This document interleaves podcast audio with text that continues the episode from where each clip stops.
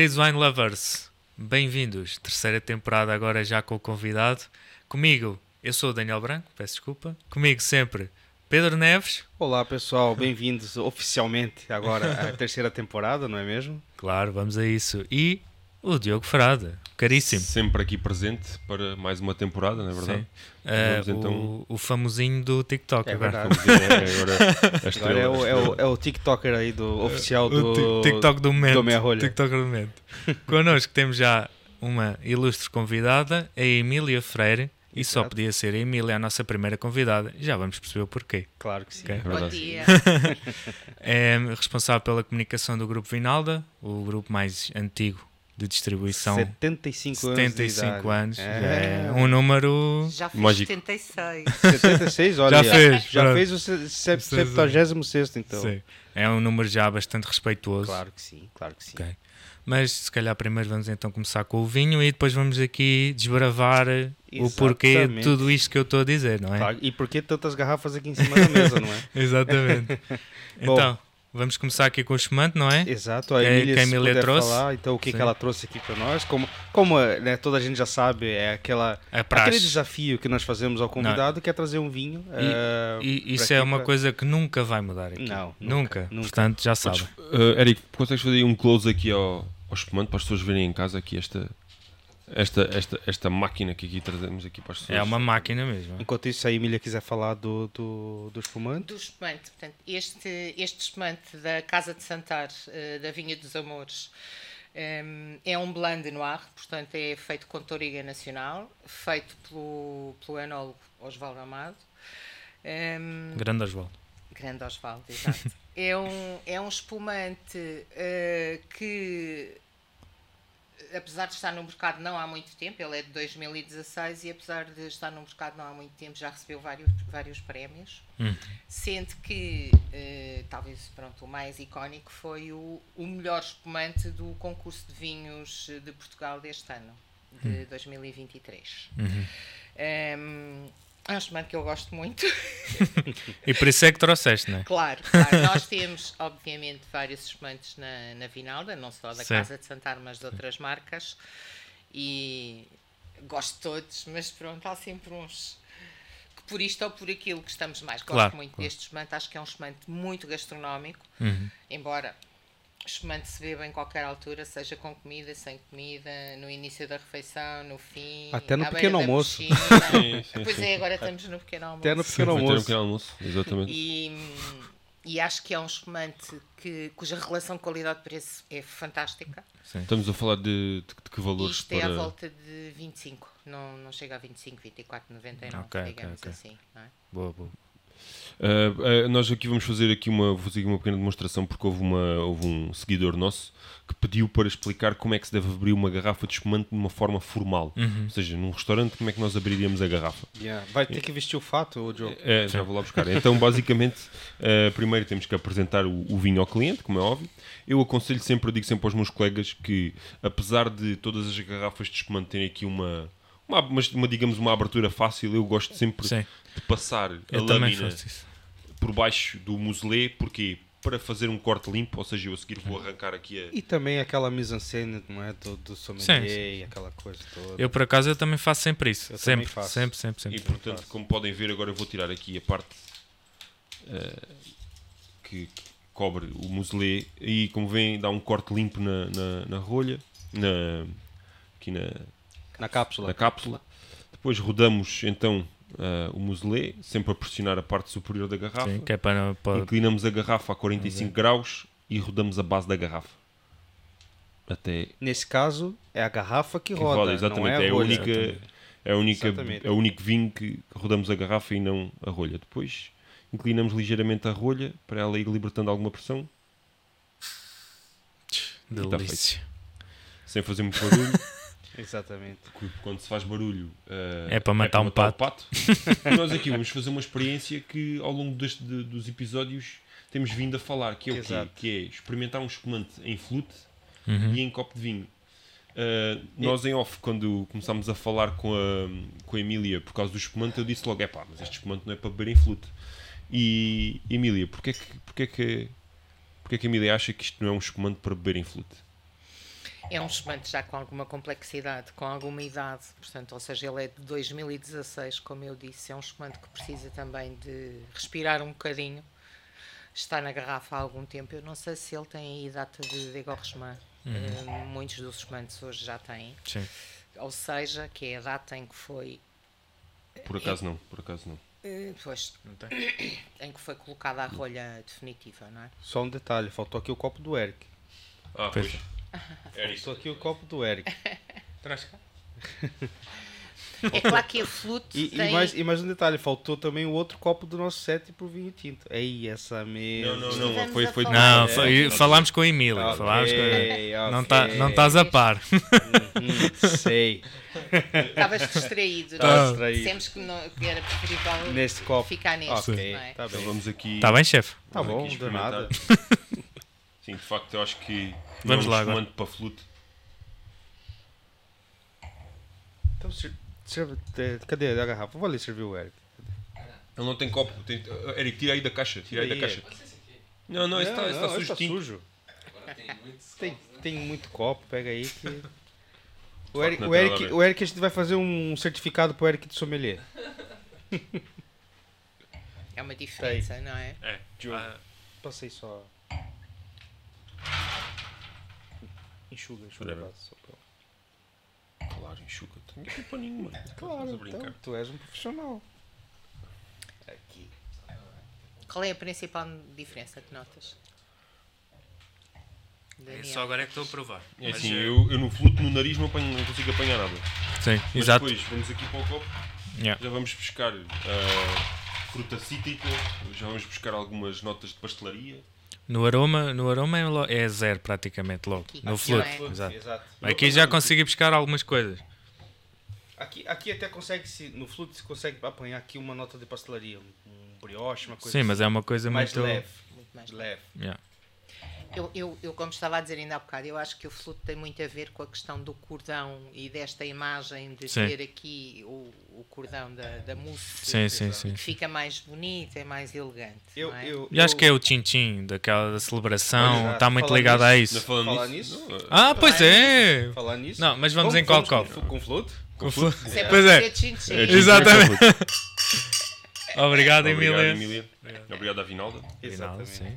É, Já vamos falar melhor sabe, sobre. Sabe que, que eu acho que a questão de se beber um, um, um vinho espumante na flute é uma questão instagramável. Hoje sim, em dia sim. é tudo redes sociais. Uhum. E é muito mais bonito, porque não é que seja mais bonito, imagina, para quem quer mostrar o, o que está a beber, você bebendo alguma coisa aqui, a pessoa que vai ver a foto associa já associa logo, logo yeah, a yeah. champanhe, não é? Então, basicamente é isso. Eu costumo dizer que flute é para espumante ruim. É, é um, é um, o flute não te permite você explorar Sim. O, o, a bebida para quem quer para quem quer não. efetivamente gostar Exato. o produto em Exato. si imagina num flute não é o mais indicado olha, as notas as notas que se apanha e... este, este é, um, é um espumante maravilhoso as notas é, que se apanha, imagina, se eu fosse bebê-lo aqui não ia, yeah, não, yeah. Ia, não ia desfrutar dele na sua, na sua plenitude então ou seja aqui nós temos tudo aqui mais consegues alguma coisa. buscar aqui eu, eu só não concordo contigo por um motivo porque se nós estivermos a falar de um espumante que não fez tempo em garrafa, ou seja, um espumante que o objetivo mais seja jovem. mais jovem, mineral, fresco, aí tu consegues desfrutar dele num flute. Agora, um espumante que teve uma carrada de anos na, em isso. garrafa, que queres apanhar aqui notas de evolução, não faz sentido, não é? Pois, pois. Mas, por, isso, eh, por isso que, para mim, o espumante assim, dessa forma, que é onde tipo, é ligeiro e coisas assim, não, não Sim.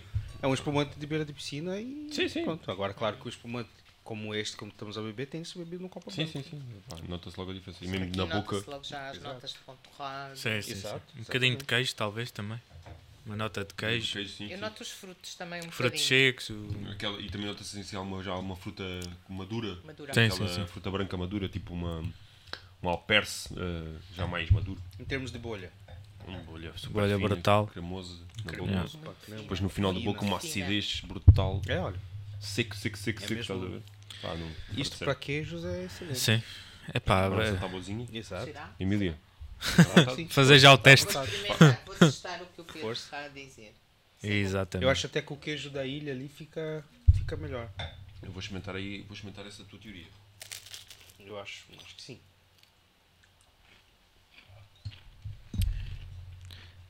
Não é? Vou agora também. Não se esqueçam, a Olena nos ensinou como provar espumante com queijo. Era o que eu estava a pensar agora. Uhum.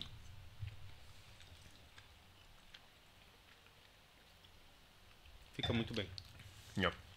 Parece que suaviza a parte salina do queijo e a boca fica cremosa. Exatamente. E parece dar mais volume ainda à boca, os dois juntos. Yeah. Muito mais volume.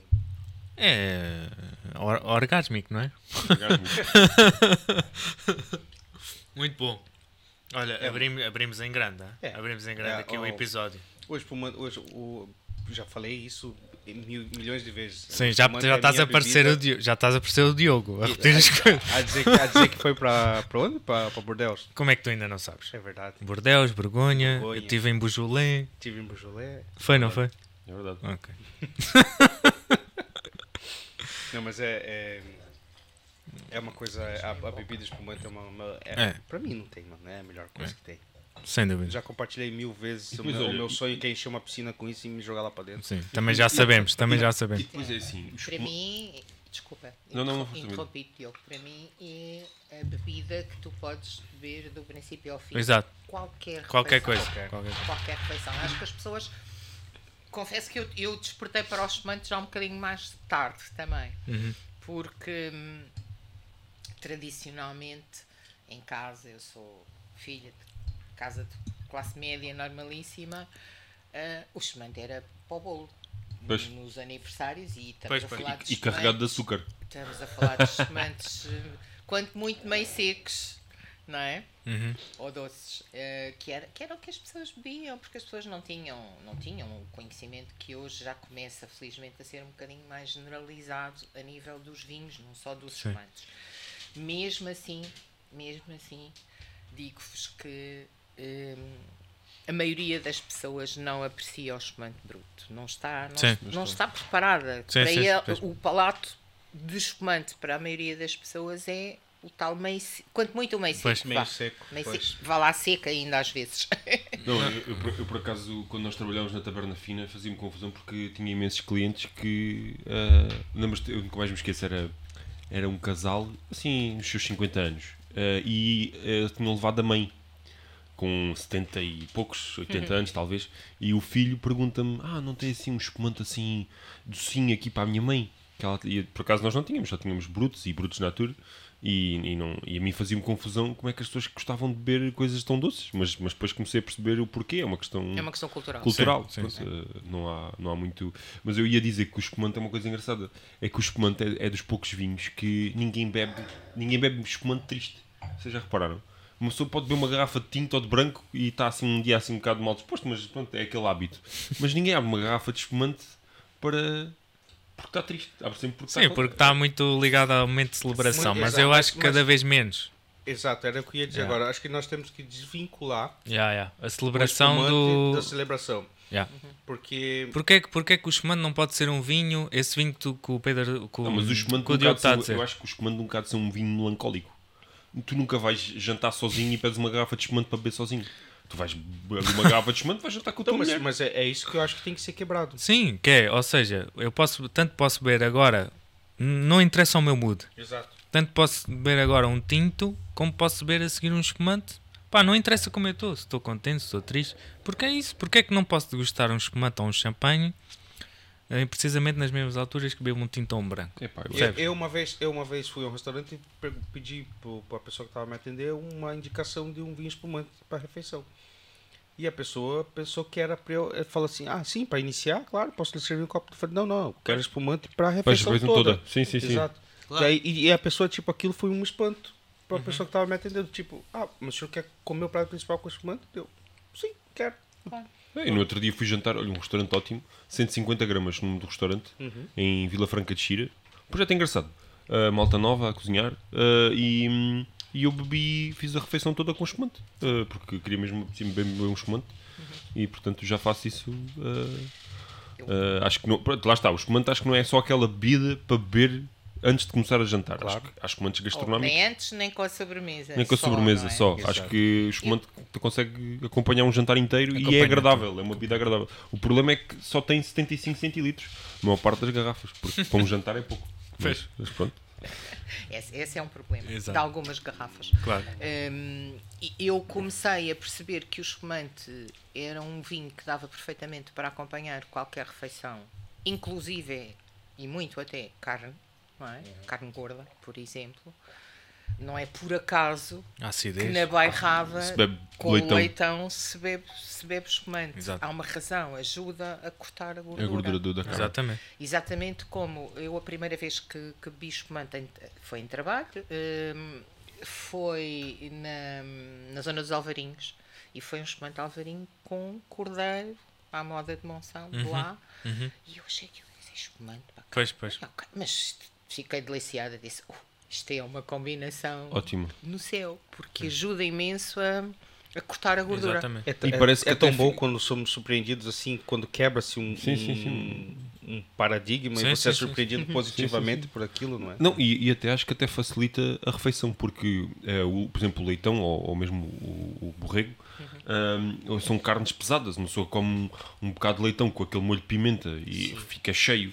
E o espumante parece que alivia um bocado aquele, todo aquele peso daquela comida. São as e, bolhinhas. E são as bolhinhas, exatamente, bolhinhas. ajuda a digestão. É como maçã pelegrino. Exatamente. É verdade. É verdade. É como a São Pellegrino. Mas é pá. Ajuda muito.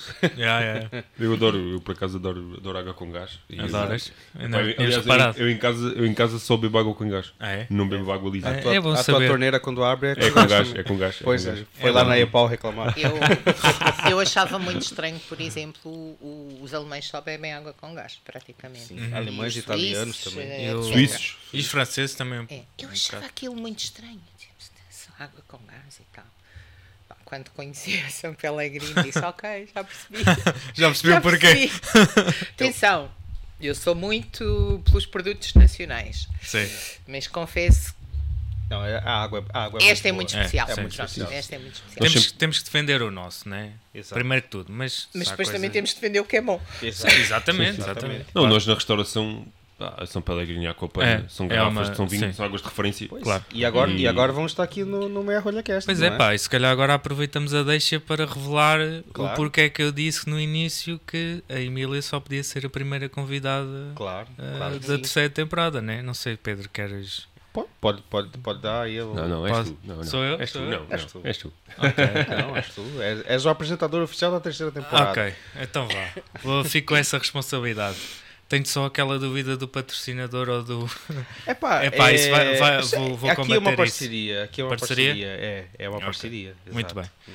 Então ah, vamos revelar aqui no primeiro episódio, aqui com a Emília, só podia ser, claro, Exato. que neste momento estamos com uma parceria com o Grupo Vinalda, Exatamente. com muito gosto e prazer. Exato. Ah, então vamos aqui mostrar uma panóplia. Ah, boa, Érico, obrigado. Está Tá aí o Instagram da, da Vinalda no nosso, na nossa tela. Exatamente. Exatamente. Então é uma parceria que nos vai acompanhar durante a terceira temporada inteira, Exato. com produtos ah, do grupo Vinalda, já tem 76 anos, Sim. vinho e não só, atenção. É uma distribuidora que distribui bastantes produtos, água, Espirituosas. Aliás, Espirituosas. Aqui, aqui na mesa, não é? Temos aqui uns exemplares, que é o Charles, já temos. o gin e, aliás, aqui o licor de poejo, que é uma Licor de novidade, poejo, não é? Eu, não- eu, por acaso, não... não... O poejo, para quem é alentejano... já existe há muito Sim, sim, para mas, quem por é para nós aqui é uma Sim, novidade. para- Eh, é, é engraçado que para quem é alentejano falar em poejo é como Exato. falar em hortelã Pois, ou coentros ou salsa. Para as pessoas fora do Alentejo, o poejo é tipo uma coisa nunca antes vista. Pois, Tipo, em- em- por exemplo, no Alentejo é muito hábito os restaurantes, quando tu terminas a refeição, oferecerem-te um licor de poejo. Uhum. Exato. E aqui no Alentejo, não é em Lisboa, fala-se de licor de poejo, ninguém sabe o que é que é sequer. Exato, que é por, isso. isso, por isso que eu, para mim é uma novidade, porque eu não, até então não, não, não tinha Se conhecimento. bem que Já eu, sabia que existia, mas não sabia que a Charles tinha. eu, não eu nunca chegaria a licor de poejo, porque o licor de poejo normalmente é amarelo. E aqui é Ah, é? verde. Exato. Exatamente. Ah, não não, sei. não sei porquê, se não sei se há algum corante que colocavam nos licores de poejo Sim, mais, sim, sim. mais antigos, ou, ou os tradicionais, por- porque nem faz muito sentido, porque o poejo é, é É verde. verde. É verde. Então acredito que este seja muito mais artesanal, até porque Talvez a forma- aqui uma exato. bolazinha Devem ser os Talvez Sim, a tem, forma- mesmo, tem mesmo depósito. depósitos da- Talvez a forma de destilação ou assim deixava a cor diferente. Ou alguma Não, coisa eu acredito que porque era um amarelo vibrante. Eu acredito que era mesmo, como por exemplo o pisangambon é verde e Exato. a licor de banana e a Yeah. banana não é verde. É, Acredito é, que é verde antes de ficar amarela. Mas atenção que o, o pisangambon é, é licor de banana verde. Exato. Ok, Ah, pois. mas não é, mas leva corante, de certeza ou não? É- confesso que não sei. Deve Somos levar. nós que distribuímos, mas confesso que essa parte não sei. Mas eu penso que não. não? Pois. Penso acho não, que é um verde que tão eles- É vibrante. um verde muito vibrante, é verdade. Não Eh, sei, não pois sei. eu- Se calhar tem, se calhar Pois. tem. Mas este, de facto, nós podemos ver que é mesmo um verde natural e, Sim, sim, vê-se perfeitamente. e, e pronto, e estamos aqui também. Vamos. Sim, agora vamos é desbravar, não é? Temos tempo. Terceira temporada inteira com o Grupo Vinalda, não é? Ah, vamos ter, além do vinho, temos aqui as águas que já falámos, Aquapana e São Pellegrino e destilados e E aqui, licor também. esse rum que é da, da madeira, não é? Uhum. Português, rum português. Exato, que é uma coisa que, que a gente tem que. Um dia a gente vai ter que se embriagar com isso aqui na mesa. Rum, rum agrícola. Rum agrícola, não sei se vocês sabem Exato. a diferença. Eu Por sei acaso- que o rum hoje não, não é o tema do programa, mas vou só dar assim um, Um Sim, um sim, lamiré. A maioria dos rums que, que existem eh, no mundo, das Caraíbas, etc., são rums de melaço, que é um subproduto da, da produção cana. do açúcar, açúcar. não é? Da cana. Aqui na Madeira, no rum agrícola, não só na Madeira, mas é, é Madeira e é parte francesa das Caraíbas, basicamente, que tem a rum agrícola, hum, é destilado diretamente da cana-de-açúcar. Ok. É a diferença em termos de produção. E Não por usa o isso é bagaço, que o então. sabor. Exato. não, não usa o melaço. O Melaço. o melaço, exato. Um, e é um rum que em geral é mais fresco e mais vegetal, precisamente por isso, por, eh, por ser destilado da- diretamente da cana-de-açúcar. Vamos ter que, um dia destes, vamos ter que provar. Claro, não tenha dúvida. rum ainda, rum é uma bebida que eu adoro. Sim, sim, sim, eu também gosto muito. Gosto muito. Então é um E- produto diferenciado. É um produto diferenciado e a Madeira tem estado a apostar muito, o IFBAM, lá o Instituto, tem estado a apostar muito na, na divulgação do rum agrícola da Madeira. Há cinco ou seis produtores, agora não sei de certeza. Uh, o William Hinton é um dos mais antigos, que depois uh, o engenho, que é como se chama, digamos, a, a fábrica, teve, teve fechado durante uns tempos, depois reabriu um dos, um dos, um dos uh, herdeiros, um, reabriu depois em 2006, mas há alguns engenhos interessantes e é uma, é uma cultura que tem vindo a crescer também um bocadinho na, na Madeira, Na Madeira. a par do vinho Madeira, não é? Sim, sim, sim. Que é um dos meus favoritos. Sim. E Ah, muito é- pouco a conhecido, par- ainda menos do que Sim. o Porto. A par acho eu. do, a par do. Carcavelos. Tem lá, a, a Diana faz um excelente trabalho com o Ilha, não é? Sim, sim. Mas Mas, é Ilha- vinho mas madeira. isso Está a é falar de vinho- madeira. Sim, sim, sim, não, mas eu digo diferente Sim, do, sim, do, sim. do- Porque quem fala em Ilha da Madeira só pensa logo no, no, No fortificado. no fortificado. E tem lá Mas, trabalhos. eh, mas, eh, mas eu, por acaso eh, há, há coisas que, que me faz confusão que é há clientes que eu eh, apresento o vinho da Madeira para, para acompanhar a sobremesa porque epá, eh, os estrangeiros chegam cá é Porto, Porto, Porto, Porto Uhum. Pá, eu gosto muito do vinho do Porto mas há muito para lá do vinho do Porto Por acaso isso eu aprendi com o Diogo. Eu sempre dou coisas diferentes por causa dessa teoria e eu, eu Uhum. e, 100% e, e um cliente ontem disse-me assim ah, a Madeira, mas Madeira é a Espanha e eu, não, Espanha? Não e então, epá, eu quase que me exaltei Não quando ele disseste disse que saia, Madeira era por Espanha. favor. Podia falar assim, não, Saia. podia falar sim, sim. Às vezes ela, ela se desloca, vai para Espanha, outras vezes ela retorna. É que tem motor, tem hélices embaixo. E sim, é. A ilha ela pode ser de qualquer um a qualquer momento. Epá, eu fiquei mesmo ofendido. Claro. Dizer que a Madeira é Espanha, eu assim, epá, eu só tenho Tenerife, que E o, supostamente senhor, e o senhor era de onde? era dos Estados Unidos. Pois. É, pois. Porque eles acham que, pronto, que Portugal Geografia- e Espanha é, é o mesmo país. É mais mesma complicado. coisa. Se fosse a Europa eu ficava mesmo chocada, Pois, não é? pois, Mas pois. pronto, os Geografia- Estados Unidos não, choca, não choca tanto. A mim Sim. também não. Geografia não é muito forte deles. Sim, de todo. Yeah. A não ser o Pentágono, que sabe muita coisa geográfica, mas pronto, tirando Foi. eles. Ah, enfim. A Emília começou a sua formação como jornalista. Comecei e continuei durante 30 anos. E, mas e como é que, e foi aí que descobriu o mundo do vinho? Ou... O mundo do vinho foi descoberto no jornalismo, sim. Ou seja, eu comecei por jornalismo, digamos. eh, Aliás, eu ia dizer geral, mas não, eu comecei logo a fazer internacional. Pronto, digamos, estive numa área específica no, no Diário Económico. Ehm, depois tive uma passagem pela rádio. Tive uma passagem pela rádio durante dois anos na TSF. Fui eu que criei lá a área de economia na TSF, que não existia. Depois voltei ao Diário Económico por, eh, por convite do Nicolau Santos, quando ele criou um diário económico um bocadinho diferente, que era o nosso Financial Times, mesmo em termos de formato e de cor e tudo na altura.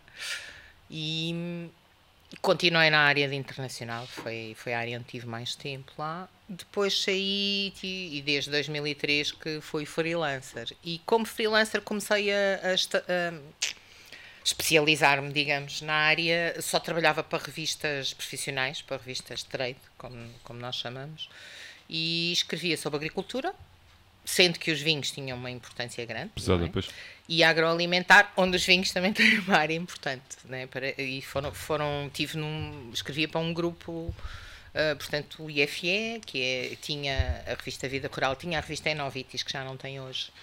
Foi um grande desafio para mim eu sendo uh, licenciada em comunicação social, eu não percebi nada de vinhos. E eu pouco, poucos vinhos bebia na altura, pouco.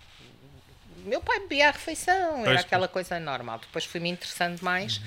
E o meu, porque é que eu digo que a Enoviti Zero foi um desafio? Porque era uma revista técnica de viticultura e enologia. Ou seja, todas as pessoas que liam a revista percebiam muito mais de vinhos do que eu. Ou seja, e o meu qualquer, receio qualquer era gafo, eu não posso, eu não posso dizer as neiras. Portanto, pois. pesquisei muito, Sim. falava muito com as pessoas, com os enólogos, com tudo isso, para me ajudar a fazer um bom, um, bons artigos que lhes interessassem pois. e que tivessem corretos. Claro. Então, então, basicamente, o, te, o teu início como jornalista, né, nesse caso com os vinhos, caiu no teu colo, não foi algo que você foi. foi... Caiu no meu colo. Exato. Caiu no meu colo. Eu, eu, eu, tive durante uns tempos numa revista do Alentejo, na Sim. revista da Fundação Alentejo Terra Mãe, que foi um projeto que eu gostei imenso e pronto, tive muita pena de não ter continuado. Eu, aliás, eu cheguei-me a mudar, a viver no Alentejo. Viveu onde, exatamente? Em. em... Cá não me lembro, é ao pé de Viana do Alentejo, no Alvito. Uh, em Alvite. Uh, que é uma terra alentejana um bocadinho estranha, mas pronto, é outra história. É, o jogo de lá. O jogo Não, eu conheço muito Alvite, porque Alvite é perto de Évora. Uh, e sim, conheço Viana do Alentejo, conheço Alvite. Uh, mas são... Alvite é, um, é uma vila um bocadinho sim, estranha, sim, porque é tu tens aquela ideia de que entras na, no Alentejo não, não, ou no Norte, entras num café e dizes bom dia e as pessoas respondem todas, não é? Em Alvite, não. Eu não sei porquê, nunca cheguei a perceber. Eu acho que eles são lá de Curitiba, lá da minha terra no Brasil. Lá não, ninguém o, fala o, com o ninguém. povo alentejano é um povo um bocado estranho, assim... Mas isso é, não acontece é, nos é, outros sítios. Porque o povo alentejano é um povo que não... Enquanto que o Norte, eu, eu, eu senti isto desde muito novo porque eu tinha família no Norte. E eu quando chegava ao norte, toda a gente abria a porta de casa sem conhecer, entravam, metiam logo o queijo em cima da mesa, o presunto, o pão. Sério? É, as pessoas, tipo, aliás, nas, nas aldeias no norte, as casas ainda têm. Agora não sei, quando eu era pequeno, eu lembro-me disso, que era as casas tinham as portas abertas, ninguém fechava portas. Uhum. E os vizinhos entravam da casa uns dos outros como se fosse. Epá, era uma coisa normal, deles. era a casa é, deles. E, e as pessoas, porque no norte pronto, Portugal era, teve uma, uma, uma história de, e é um país pobre, e então, mas no norte havia muito mais entreajuda entre as pessoas, as pessoas eh, ajudavam-se, davam okay. os ovos, nos davam as ovos, as batatas, os legumes. No Alentejo sempre senti que as pessoas eram muito mais egoístas e muito mais, parece que tinham medo de... de mais fechadas. Mais talvez. fechadas, tanto que se tu reparares as casas no Alentejo têm sempre os stores para baixo, portas fechadas uh, e... O Tem a ver com o calor, o, é? Também, mas a própria, as próprias pessoas também são muito fechadas. Uh, eu, eu, nunca mesmo. Uh, até havia aquela piada que é quando tu ias à casa do Alentejano, ele metia um cadeado no frigorífico e escondia a comida nas gavetas.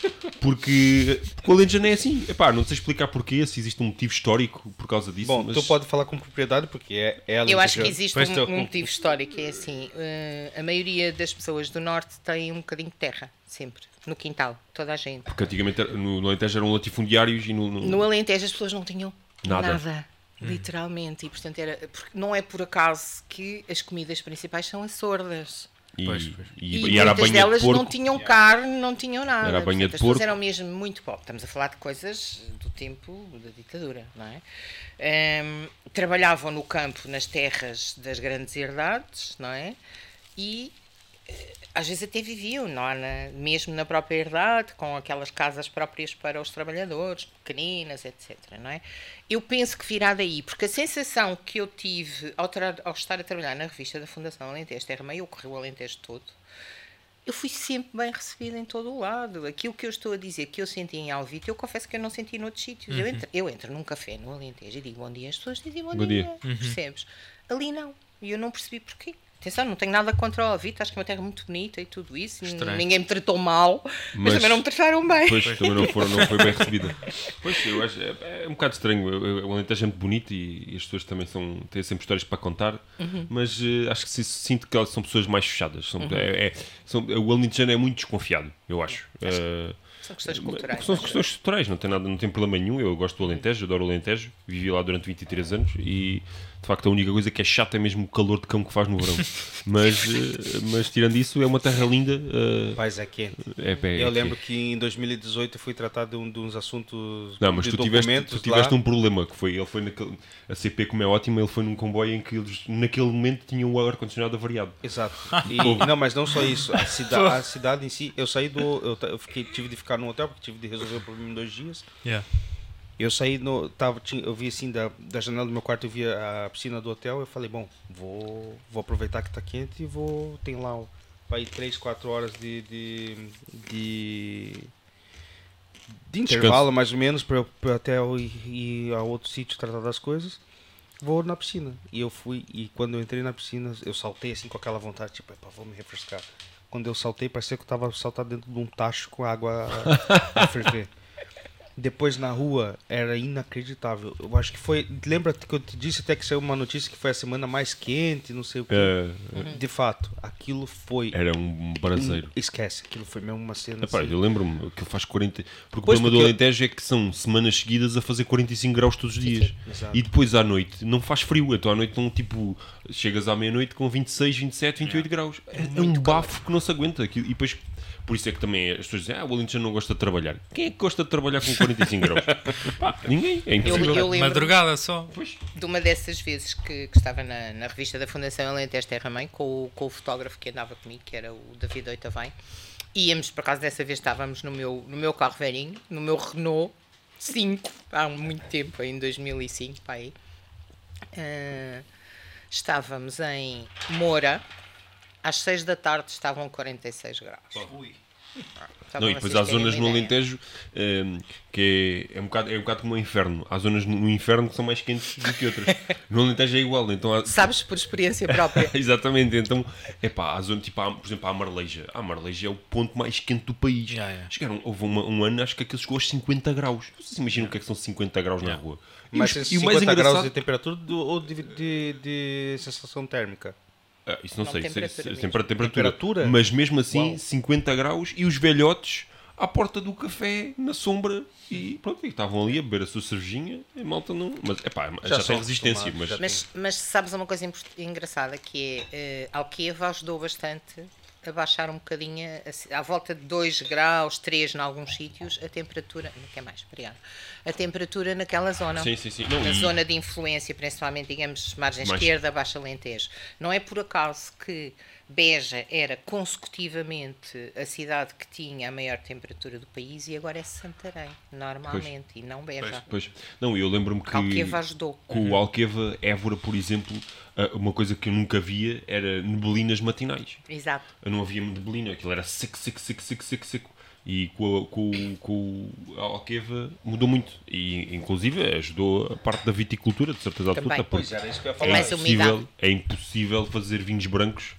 Eu nunca percebi muitos vinhos brancos no Alentejo. Uhum. E há muitos vinhos brancos alentejanos que claramente levaram ácido tartárico para, para ter acidez. Uh, mas é engraçado que há ali determinadas zonas, tipo Porto Alegre, zonas em Estremoz, que não sei como eles vão buscar uma acidez natural ao vinho e ficam uh, altitude, um capaz, sim, alto. sim, sim, sim. Mais Uh, alto e mais fresco. Porque é, é interessante, há, há vinhos brancos no Alentejo que. uh, e, e até no Redondo eles têm uma quinta que é a Quinta de São Miguel, uh, que é um- uma produção enorme, e eles têm lá. Exatamente. uh, que eles têm uns brancos de talha super frescos. É, é uma coisa mesmo, mesmo engraçada de, de provar.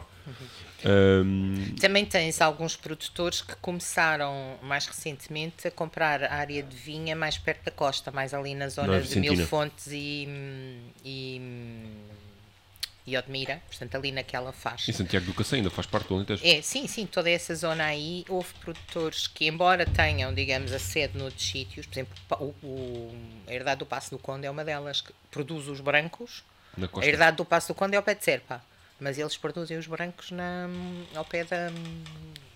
Portanto, ali da zona da costa. Da Costa. Mas tem que ir para o outro lado, não é? E uh, como é que foi depois a transição para. Para a Vinalda. A transição para a Vinalda começou, é assim, eu senti desde muito cedo, ao, ao escrever sobre agricultura, e aí estou a falar de agricultura em geral, que nós temos produtos excelentes, mas, mas iguais ou melhores do que qualquer outro. Eh, de falar de produtos hortícolas, por exemplo, e tudo isso. E vinho, claro, também. Ahm, mas não sabemos vender. Temos um bocadinho aquela teoria sempre de que a galinha do meu vizinho é melhor que a minha. Felizmente, ao longo do tempo, as coisas têm vindo a mudar, mas eu sentia muito no início, quando comecei a escrever, que tínhamos produtos fantásticos, as pessoas produziam coisas espetaculares e depois eh, não vendíamos, era muito indiferenciado. O vinho foi um dos primeiros, o azeite veio de seguida, não é? Apanhou a boleia, digamos, eh, de começar a, a vendermos aquilo que é nosso, aquilo que é bem feito cá. Os vinhos em Portugal também tiveram uma grande revolução, digamos, nos últimos vá, 20, 10 anos. E não é? continua a ter, não é? Principalmente nos brancos agora. Sim, sim. especialmente nos brancos. Sim. Mas é assim, a cultura de blend que Portugal tem, não há muitos países que têm. É muito. eh, o- então no Novo Mundo é, É, chegas a um restaurante e e, pede, e pedes um Sauvignon Blanc ou Cabernet, outra coisa qualquer, mas não. Por acaso eu com os meus clientes, os meus clientes eu digo que eu falo muito sobre isso. Uhum. Porque a maior parte dos clientes estão habituados ao blend, ao, ao Monocasta. monocasta. E eu digo, olha, nós somos o país que produzimos mais blends, eh, Uhum. somos pio- não é pioneiros, está-me a faltar agora a palavra. Não é pioneiros, Mas é, ma- é a nossa tradição, digamos. Sim, a tradição. eh, Pronto, agora está-me a faltar o termo, mas é isso. Somos Ah, os Cristiano Ronaldo. Da... Sim, exatamente. Olha, obrigado. Somos o Cristiano, Cristiano, Do blend. Cristiano Ronaldo do Blend. Que é para Yeah. eles perceberem um bocadinho a nossa cultura também e perceber que nós somos diferenciados também nesse aspecto. Portanto, também é importante, no O que eu nosso gosto- caso. O que eu gosto de fazer é quando pedem Cabernet Sauvignon, eu levar um vinho que não tem Cabernet Sauvignon. Sim, exatamente. Também faço isso. Dou, dou a provar, ah, isto, isto está bom, isto, isto tem Cabernet Sauvignon. Não, Yeah. porque de facto há muita coisa para provar. eh, há bons Cabernet Sauvignons em Portugal. Eh, eu, eu acho que as castas tintas estrangeiras dão-se muito bem cá em Portugal, tirando o Pinot Noir. Eh, e- e acho que fazemos bons Pinot Noirs, principalmente na Bairrada. Eh, mas depois acho que é assim, se nós compararmos os nossos Pinot Noir com a Borgonha, acho que ainda estamos a aprender como é que se faz um Pinot Noir a Ah, Isso é sério. verdade. Mas, mas espera aí que a gente cortou a Emília, que ela estava Sim. falando da, da questão da dificuldade sim, da sim, venda sim. e tudo isso. comecei a despertar para a importância da comunicação dos, dos produtos. de- de- eu, eu dizia, por exemplo, uma coisa curiosa que é eh, fazer eh, chamar a atenção dos jornalistas. co- contra mim falava entre aspas, não é? Mas eu era o jornalismo de revistas profissionais é uma coisa um bocadinho mais especial, é um, é um núcleo, porque os jornalistas que existem em Portugal, que escrevem sobre agricultura e, e vinhos, não estou a falar das revistas de vinho para o consumidor, estou a falar os que escrevem para o setor. São, no fundo, quase os especialistas, não é? E esses é que podem ajudar também, esses defendem muito o setor. Eu, eu escrevi para a Vida Rural durante muitos anos e não conheço ninguém que, que defenda melhor a agricultura nacional como a Isabel Martins, que é a diretora daquela revista há 20 anos ou mais, não é? E os, e os agricultores e os produtores percebem isso, que no fundo estes jornalistas especializados são um bocadinho dos aliados, não é? Que transmitem as coisas boas que eles fazem. Falta fazer chegar isso aos jornalistas generalistas. Ou que escreve, hoje já temos os jornalistas que escrevem sobre lifestyle, temos os bloggers, temos os influencers. Há 10 anos não havia Não nada disso. não é? Pois. E eu comecei a sentir que fazia falta alguém para fazer aqui a ligação. E tentei procurar, e como gostava muito de vinho, e da, e da área e do setor e tudo isso, e também era um setor que já estava um bocadinho mais à frente em termos da comunicação e, de, e mesmo da venda, da exportação, eh, procurei. E houve um, um dia, uma coisa curiosa, eh, eu conheci uma das pessoas da Vinalda num, pronto, por outras questões, e pedi-lhe ela para me apresentar o diretor numa feira, na Feira da Grandes Escolhas em 2018. Ehm, e eu falei com o José, com o José Espírito Santo, ele foi super aberto, disse, é uma área que eu acho muito interessante e que acho que a Vinalda precisa. Ehm, marcamos, falámos durante a feira lá, estivemos lá sentados na salinha de reuniões que havia no stand e depois marcámos uma reunião e hum. começámos a falar e a partir de janeiro eu comecei a colaborar com a Vinalda. Eu falei com as revistas com que trabalhava e disse, vou deixar de escrever sobre vinhos, tenho esta, vou ter esta colaboração hum. e... Um, e deixei de escrever sobre vinhos eh, desde janeiro de 2019. Comecei só em termos de assessoria de imprensa, digamos, mesmo a ligação com os jornalistas, quando, nós quando a Vinalda tinha uma participação, portanto eu entrei logo, assim mesmo em grande, porque a Vinalda fez o primeiro uh, Vinalda Wine Experience, portanto a Masterclass Vinalda, em fevereiro de 2019 um, foi um evento um bocadinho diferente que a maioria das, das distribuidoras fazia, porque as distribuidoras uh, faziam normalmente pequenas feiras, não é? Para apresentar Sim. os seus vinhos aos, eh, aos compradores de, de garrafeiras, restaurantes, sommeliers, uhum. etc. Não é? E na altura o, a direção, uh, portanto, que tinha entrado na final em 2014, com o José Espírito Santo e o, e o Sérgio Pereira, decidiram fazer a apresentação em formato de masterclass dos topos de, de gama um, de todos os produtores da Vinalda. Só vinho na altura, só tínhamos vinho. Uh, foi. Toda a gente queria ir à Masterclass. Aquilo foi uma coisa espetacular, porque tinhas todos os topos de gama de todos os produtores eu, na altura, eu sei que foram muitos vinhos nessa primeira, aquilo foi desde tipo das nove da manhã à uma da, à uma da tarde a provar vinhos. foi intensivo. Na de 2020 já reduzimos um bocadinho o número, porque percebemos que foi muito intensivo. Muito massivo. Foi muito. Uf, e depois, uh, o ano passado, em 2021 não houve por causa da pandemia. Em 20 ainda houve porque a pandemia só começou um mês depois. Pois foi. Em março. Já foi. foi. É.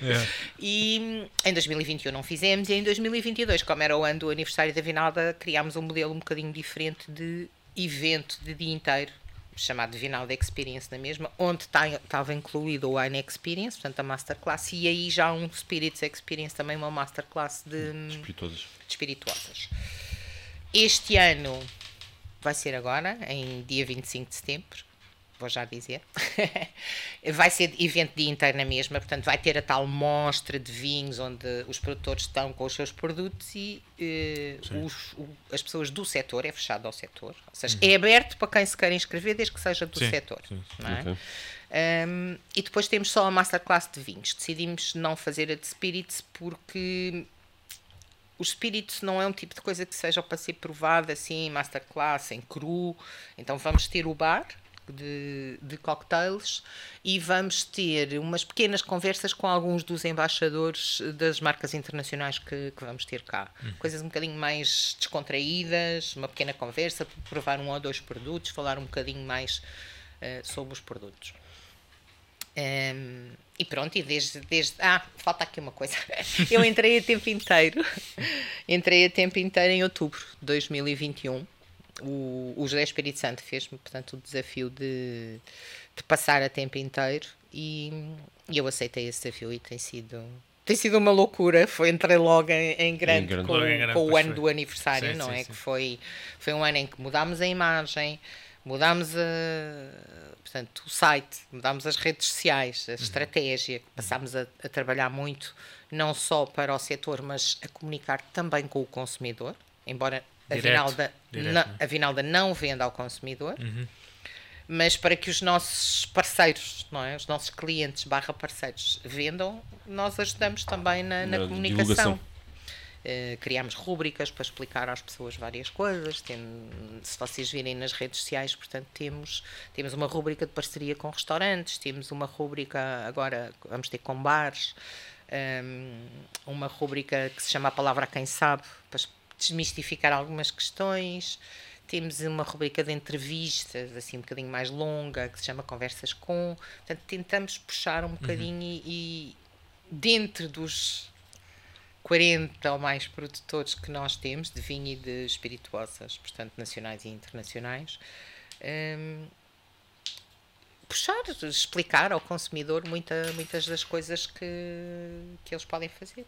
Não é? Claro que sim, claro que sim. Isso é importante. A comunicação, pá, sem comunicação não tem como levar Claro. O vinho às pessoas. o vinho às pessoas, não é? Vinho, Isso é quer excelente. que seja. A ideia E- também, nós- a nossa ideia quando criamos o podcast foi, Foi exatamente essa. Exato. Sim, sim, exato. sim. Foi desmistificar- desmistificar e aproximar as pessoas, quebrar aquele aquele elitismo que existe Uhum. ainda, não é? Então, Sim, e mais do que isso, até acho que hum, cada vez mais eu farto-me dizer que as pessoas acho que podem comprar vinho no supermercado, de facto podem, mas não é a mesma coisa.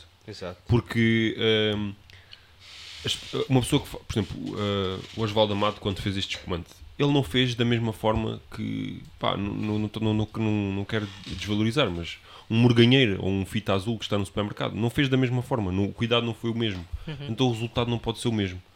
Se uma pessoa, uma pessoa pode beber os dois da mesma forma, não, há, não, não é menos nem mais por beber uma coisa e outra, mas de facto, uma pessoa que queira provar algo especial, uh, provar algo diferente, provar algo em que o produtor de facto teve um carinho em fazer uma quantidade muito limitada de, de, de- de vinho, uh, acho que deve procurar o sítio específico para, para, para, para adquirir esses produtos e muitas vezes vai pagar o mesmo uh, do que, que pagaria num supermercado, com a diferença que vai beber uma coisa muito mais específica, tem um profissional da área que vai aconselhar uh, o, o consumidor sobre aquilo que, que poderá ser do gosto do consumidor.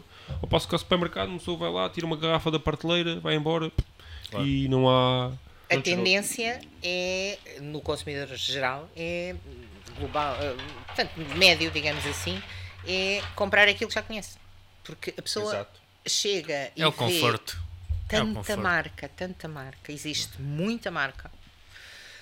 Talvez demais, eh, eu arrisco dizer, Sim, eh, sim, mas sim, toda a gente tem O direito mercado de depois- lançar as suas marcas. O, o O mercado, mercado vai depois naturalmente Exato, selecioná-las. Sim, sim, selecionar, mas assim, os supermercados também têm cada vez mais oferta, é verdade, não é? Eh, já há supermercados com. garra- Aí já estou a falar de mais, mais dos hipermercados, não é? Já com com garrafeira. garrafeiras eh, eh, interessantes que têm algumas coisas um bocadinho mais exclusivas, mas se a pessoa quiser de facto uma coisa diferente para não estar a provar sempre o mesmo, o ideal é ir a uma garrafeira, de facto. Ou, ir, ou no restaurante pedir ao sommelier, aconselho-me uma coisa Diferente. para este prato Sim. que eu não conheço. Eu, olha, eu só costumo beber Douro, dê-me uma coisa diferente, Exato. não é? Por Sim, sim, sim, exemplo, não é? Porque a tendência é as pessoas, o conforto de ficar É naquilo isso. que conhece. Ah, eu, eu gosto de beber Douro ou gosto de beber Alentejo, que são Pois. as regiões Mas isso em também. geral mais eu não digo não digo só conhecidas mas onde se calhar há vinhos que são mais consensuais. ou mais consensuais É o não conforto, é a tal questão do conforto. e também não há eh, muitos consumidores a quererem eh, provar coisas diferentes é, mas isso. há cada vez mais consumidores a quererem provar coisas eu- diferentes Eu vejo é? isso porque onde trabalho, trabalho com duas gerações diferentes, que Uhum. é o americano com 70, 80 anos e esse não quer provar nada do, diferente do que aquilo que sempre bebeu. É o Cabernet Sauvignon e o Chardonnay da, da, da Califórnia. E não Mas quer, já não tem muito tempo. e não né? quer sair daquilo. E depois tens o americano que já tem 40, 45, 50 anos Cá. e já está aberto ao mundo Yeah. a querer provar coisas novas. E já chega lá, "Epá, eu bebi isto, mas agora quero provar. Olha, traga uma coisa diferente. Yeah. Uh, e pronto, e eu estou só à espera que o português comece a fazer o mesmo. Pois é, porque eu acho que é muito cultural. O português não quer Mas o eh, por- se desviar muito. Exato, o português é muito Ok. bairrista, já, já falamos Isso disso também, aqui, é. entendeu? Então, pá, ok, valorizar o que é nacional é, Yeah. é top, mas também tem que valorizar o que, que as regiões dentro do país Exatamente. produzem, não é? Exatamente. Quer dizer, ah, não, eu só bebo Douro, ah, eu só bebo Alentejo, ah, eu só Exato. bebo não sei o quê. Não, ou é... então só bebe marcas não é Exato, É, só rótulos, não, rótulos, eu acho que isso ainda é pior. É mais é isso, pior. ma- mas é Isso mais é isso pior. ainda. Isso é em. Portugal, o português, consumidor português, acho que é mais isso. É Exato. marcas. Isso ainda é pior. Isso ainda é Nem é região. Isso ainda é pior. Exatamente. Isso ainda é pior. É ver Porque- uma sanita, é por exemplo, pegando-me numa sanita, por exemplo, vê uma sanita, ok, está uma sanita, vou, vou ver. E uma sanita tem projetos no. No Douro, no Alentejo, montes de no- nos regiões. Açores, Nos Açores. no Pronto, Porto e- Santo E por aí não vai pela região, né? Vai pelo produtor, e pela marca. Tudo bem. É Sim, sim, as nada pessoas contra. sentem um bocadinho que é uma aposta segura. Eu Sim, sei que os vinhos deles exatamente. são bons. não é? Exatamente. Tudo bem. Por isso que na carta de vinhos também, pelo menos eu, quando faço uma carta de vinhos, eu tento colocar aquelas marcas, aqueles rótulos, é, aqueles rótulos que eu, que eu apelido de Porto Seguro, que, Sim, é, sim. que é um rótulo onde o cliente vai ver coisas novas na carta, mas de repente não se sentiu à vontade em escolher nada daquilo que é novo e fala, não, olha aqui, tem aqui um, um Quintal do Valado, por exemplo, Claro, claro. ou, ou, ou pá, um, rótulo já assim desses já mais conhecidos. E ó, vou para aqui que aqui eu sei que já bebi isso, eu gosto disso, não sei o quê, pronto, já E, vai. e, e te lembras-te quando trabalhávamos na taberna fina para dar a provar um vinho estrangeiro? Ah, As pessoas, ah, então, mas Portugal Torcino. produz tão vi- vinhos tão bons e baratos, porquê é que eu vou beber um vinho estrangeiro? Sim, mas a questão não é, é, é- Aí é que tá, é a gente fazer entender que, ó, por que, que o senhor vai beber? Bom, o senhor vai beber para enriquecer ainda mais aquilo que o senhor já sabe. Exato. Não é? Não, e para ter um ponto de comparação. Só Exato. podes comparar. Claro. Se sabes se é bom, se percebes Exatamente. outras coisas. não é? Exatamente. Claro. Mas, eh, de facto, graças a Deus, isso já... Vocês sentem que a geração mais nova, não estou a falar só de 20, mas 30. É assim, infelizmente, não sei se por uma questão económica e social, eh, é difícil encontrar pessoas com menos de 30 anos que bebam vinho Que bebam vinho, pois. eh, como deve ser, porque a maior parte da malta com essa Pois. idade nem quer eu, gastar. acho, eu acho que não é nem questão econômica, acho que é uma questão cultural. Sim. Pois, Já. sim. Eu Porque- continuo, continuo a apanhar cada, ainda muitos jovens que continuam a apostar só na, no Porto Seguro. Exato. Não, ainda não vejo essa mudança. Também não, também não, Não vejo, vejo, por não acaso não. Abaixo dos Olha, por 30, acaso, eu por acaso olha, não, não, não- Atenção que eu estava a falar jovens 30. 30, não, é? sim, sim, não se esqueçam mas- que eu, mas os eu 30 já estou mais não perto estão- dos 60, não é? Portanto, Mas eu, por acaso, clientes com 30 e tais, 40, já não vejo-os assim muito agarrados às marcas do, do pai e do avô. Uhum. Já os vejo mais numa do. Olha, o que é que você. Primeiro, os mais velhos não querem ouvir o sommelier. Porque vão achar que o sommelier o vai enganar. Exato. Uhum. Para começar. Não, e acham que eles é que sabem. Eu, ah, não, não, porque eu, eu, por exemplo, eu vou à mesa e pergunto: olha, senhor, se desejar alguma sugestão, alguma ajuda, disponha. Ah, não, não, deixe estar, eu, eu, eu sei bem o que é que eu quero beber. E, o, e a malta mais nova diz: Não, não, olha, eu estou aqui à procura de um vinho, vamos comer isto assim assim, o que é que você aconselha? Ele até pode escolher, mas Yeah. pelo menos ainda me dá Já aquela aceita. abertura Dá uma margem. Uhum. para, para me ouvir. Mas Eh, mesmo o português, O português, sim, sim, sim. sim, sim. por acaso eu continuo acaso, com, com eu a ideia que. Eu também estou com, com o Daniel. Eu continuo com essa ideia, por acaso. E Emília, falando em, em malta jovem, como, é, como é que você vê a nova geração da comunicação no sentido dos vinhos? Ou há, há um trabalho que é feito ou não? Porque eu honestamente, para quando vejo alguém falando em, em vinhos, as pessoas só associam vinhos a enologia e sommelier. E há muita coisa por trás, não é? Então, sim, e e a comunicação é uma coisa dessas. eu sinto que as marcas se preocupam mais em divulgar os seus produtos, em estar presentes em eventos e em hum, reunir eh, jornalistas, bloggers, eh, influencers, pronto. Se calhar mais, eu agora já chamo wine writers assim, no Pois, geral, também. porque o leque, há muitos bloggers que deixaram de fazer o blog e basicamente têm a divulgação, fazem, digamos, eh, os posts no, no Instagram, etc. E deixam de ter propriamente o blog, não é? Pois. Ou seja, eu, eu convido um grupo de jornalistas para uma apresentação de um, de um vinho, por exemplo, jornalistas e eh, bloggers barra eh, influencers e o que eles fazem nesse caso, ou o jornalista escreve um artigo ou faz uma coisa qualquer, mas no caso dos, eh, dos influencers, hum, o blog praticamente deixou de existir na maioria deles, porque não tem tempo, porque a maioria das pessoas trabalha noutra coisa e Pois. depois escreve sobre vinho Claro. por gosto, não é? Porque o, blo- o blog é mais aquela coisa escrita, não é? É, o, o que nós lá chamamos wine writers ou influencers são pessoas que têm contas de Instagram eh, de muitas pessoas que os e que muitas pessoas que os seguem para perceber eh, vinhos novos, hum, visitas de quintas, outro tipo de coisas ligadas, portanto, ao, ao mundo do vinho, que no fundo ajuda um bocadinho a desmistificar várias coisas Claro. também. Um, e eu penso que os próprios produtores já perceberam que há um canal digital aberto muito grande para a divulgação dos seus vinhos e que é importante para chegar ao consumidor, precisamente porque temos muitas marcas Sim. e o consumidor Chega a uma certa altura e sabe que é que fica decidir. perdido, não é? Fica perdido no meio disto tudo. Hum, acho que as marcas estão mais despertas. Uh, as marcas mais pequenas é mais difícil, porque para todos, o- para todos os efeitos há sempre um investimento por detrás. Assim, Muito Ou seja, grande. nós no caso da Vinalda, por exemplo, ao apoiarmos muito, principalmente os pequenos produtores, não é? Eu vou dar aqui um exemplo. A Casa de Santar, obviamente, tem um departamento de marketing eh, interno, trabalha com uma agência de comunicação porque faz parte do grupo Global Lines, não é? Que tem também Cabris, uh, Quinta do Encontro, Herdade do Monte da Cal, portanto é um grupo bastante grande. grande. não é? Se falarmos, por exemplo, da Quinta do Infantado, que temos agora aqui um, uma novidade, não é? Uh, o trabalho de comunicação que o, que o João Roseira e a restante família faz é um bocadinho diferente. Embora ele, no caso dele, já tenha a organização do simplesmente vinho por trás, que já é uma coisa que lhe dá muita visibilidade, não é? Mas ele também não faz aquilo só para ter visibilidade da Quinta do Infantado, ele faz aquilo porque gosta de também divulgar e apoiar outros projetos pequenos de vinhos uh, mais naturais, de vinhos. Uh, Uh, projetos mais pequenos, digamos assim. Não sei se vocês conhecem o evento que é o, o sim, Simplesmente sim, sim, que, que, o João organiza há, há bastante tempo. Portanto, ele também tem uma, uma noção um bocadinho de, de, de, É sempre no Porto. Um, uma noção de.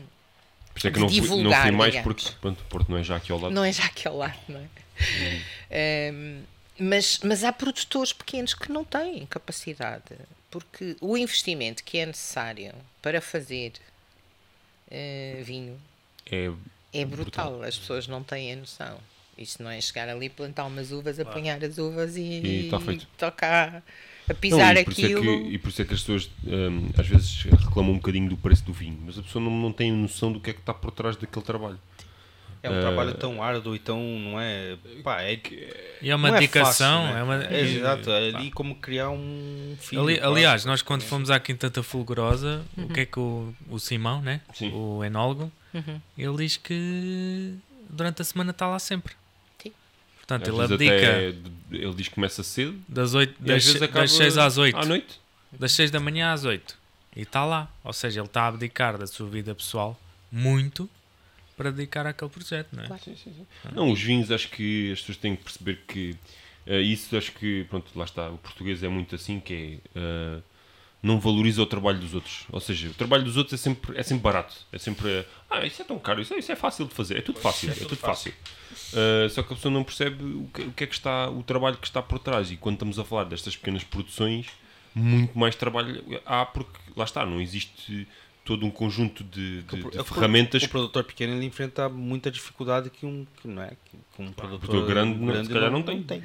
O produtor, o produtor grande tem logo a vantagem de ter normalmente mais do que uma gama de produtos e de, de, poder ter, digamos, um produto de mais volume que ajuda a poder a ter os outros que sejam mais produtos de nicho. O produtor pequeno são tudo produtos de nicho, não é? Ah. E, e, se quer investir num, num, num vinho, por exemplo, que ah, eu vou deixá-lo envelhecer um, mais um bocadinho, 3 ou 2 anos ou 3 em garrafa, etc. Aqui estamos a falar, por exemplo, de um espumante de 2016. Isto saiu para o mercado em, se eu não me engano, em 2022. Portanto, pois, está lá, é claro, investimento, claro. que é, é feito. Se nós dividirmos os tais 25 euros por esses anos todos, estamos a comprar isto uma bacatela.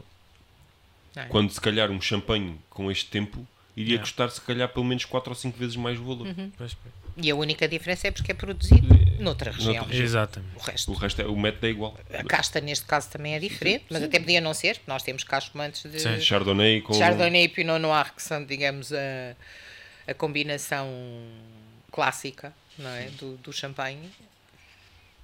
A única diferença é o terroir, é, é feito noutro sítio. Sim, é? sim, sim, sim, Não, de facto, acho que tem que haver uma, uma, uma valorização.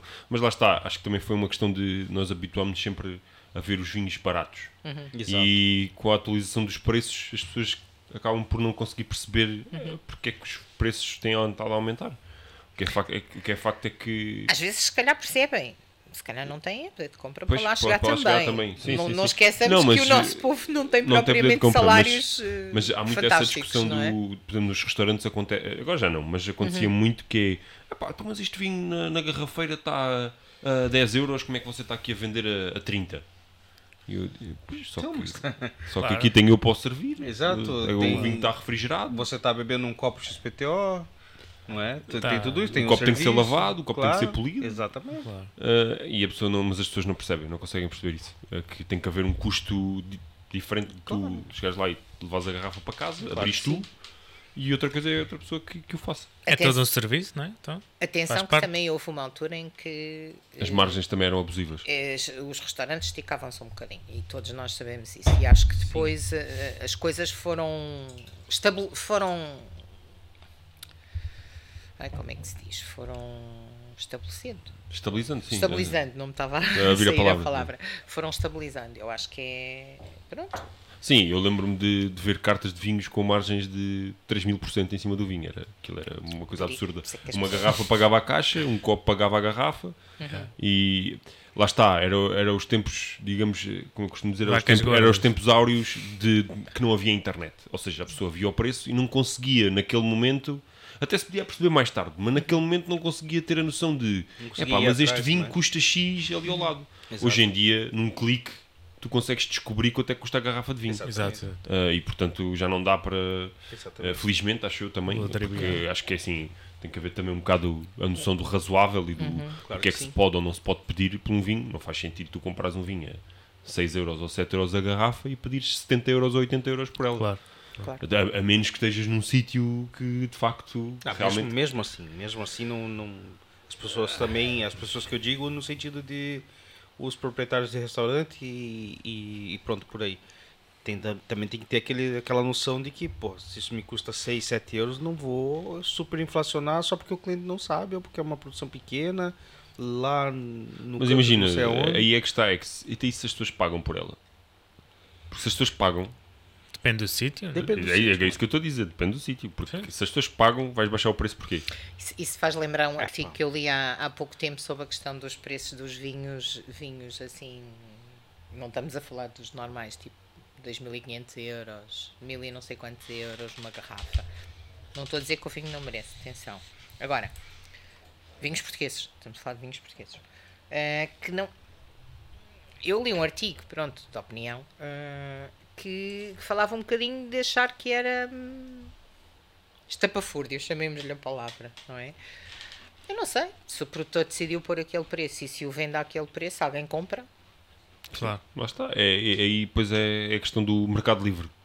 É assim, se, se eu tenho um produto que custa 3 ou 4 euros e alguém está disponível para me dar mil por ele, epá, eu não lhe vou dizer não, deixe estar. Claro. Dê-me só só os 100, três. porque mil é muito.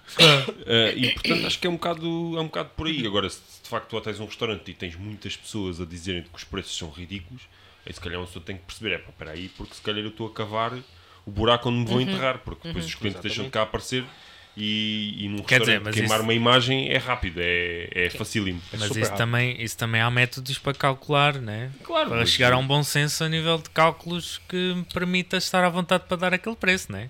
Sim, e, mas, Quer eh, dizer- mas eh, pronto. e- Sim, sim, sim. Enfim, eh, agora acho que depois também tem que haver essa capacidade de análise do próprio cliente, perceber o que é que está a beber Claro. e, e perceber que o trabalho que está por trás.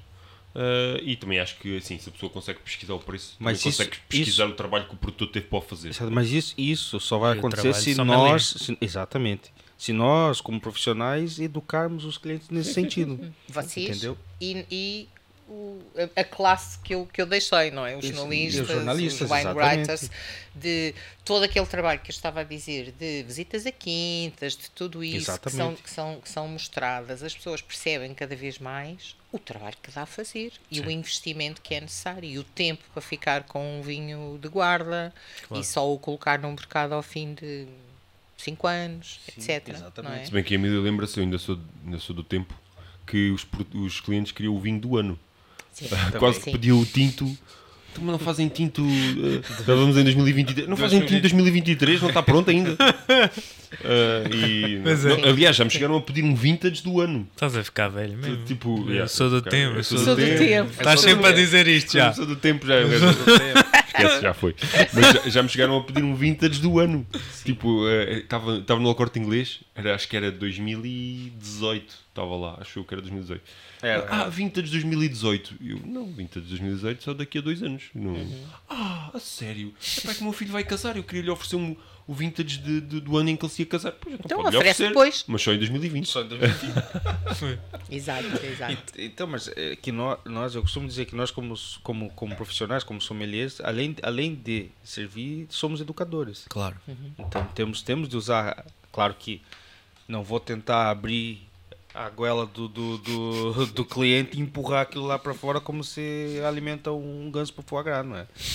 então, é, é, é, é, tentar ali fazer com que, se ele se demonstrar aberto não é, a, a ouvir e a tentar claro. perceber um pouco mais, uh, acho que nós, nós como profissionais temos, temos sim de fazer isso. Temos de chegar e tentar abrir... A, a mente do, do, do cliente, de fazê-lo entender por que, que, que custa aquilo, entendeu? Uhum. Claro, claro eu, que, que há, desculpa interromper, claro que há o, o por exemplo, há, há, produtores que criaram um produto específico para um nicho elevado, como já falamos aqui, por exemplo, do Saturno. Uhum.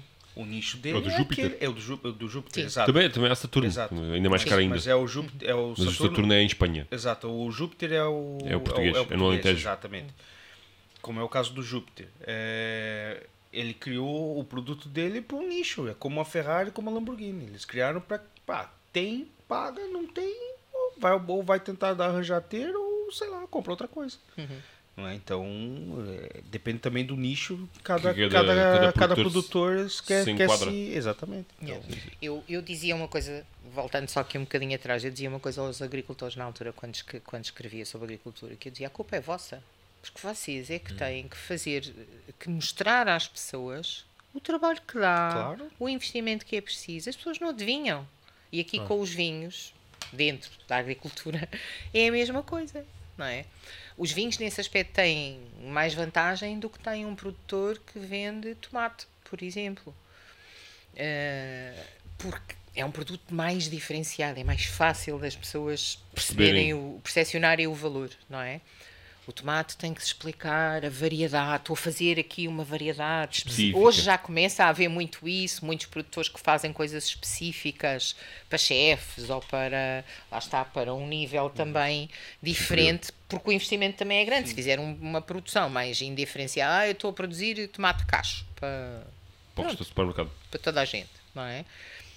Não quer dizer que não seja um bom produto, pode ser, obviamente, um bom produto, não mas é mais difícil caro. de fazer uma comunicação e de valorizar, digamos, Aquele o produto, produto, não é? Sendo diferenciado é, é mais eu fácil. Que, eu acho que o, o, que acho que o fator que vai mais influenciar no futuro o preço do produto vai ser o fator humano, é que não há pessoas para trabalhar. Pois. E as, uh, e as quintas, no caso, é assim, já, o problema é que já é assim, enfrenta esse problema. No é? Alentejo, no Alentejo uh, uh, os, a maior parte dos, dos terrenos, os terrenos são planos, então dá para meter uma máquina a apanhar uva. Yeah. Mas no Douro não dá. Yeah. Se tu não tiveres pessoas para apanhar uva no Douro, quem a ver, há, a, a ver, há pessoas há para pessoas, trabalhar, mas não são nossas. Exato. Portugal. Pois, Exato. sim, exatamente. É? Uh, sim, sim, no Douro tens. Assim, como tu. Sim. no Douro tens outra opção já, que começa a haver. A, a, ciência nesse aspecto ajuda também, a investigação. Já há vários projetos de pequenos robôs a apanhar? de fazerem essencialmente a parte de tratamentos, de podas, inclusive. Eu escrevi muito sobre essa área da investigação, okay. é uma área que eu gosto muito. Um, há muita coisa gira a ser feita e mesmo cá em Portugal, em de empresas a trabalhar com universidades e projetos europeus também, obviamente, não é? Com Espanha, com essencialmente aqui mais com o Sul, não é? Que tem mais a ver connosco. A, a realidade é mais idêntica, Espanha, França, Itália. Há vários projetos de investigação de mecanização de zonas difíceis. Pois. Porque nós temos o Douro, a Alemanha tem a parte de, de Mosel, do, do Mosel, Mosel, etc. Não é? Uh, se calhar não fará tudo, mas já pode ajudar em alguns casos, não é? Mas também não são todos os produtores que depois têm condições, condições para fazer o investimento, para ter, para ter o robô, claro. etc. Sim, é? sim, sim. Até porque isto não deve custar barato, não é? Pois, pois.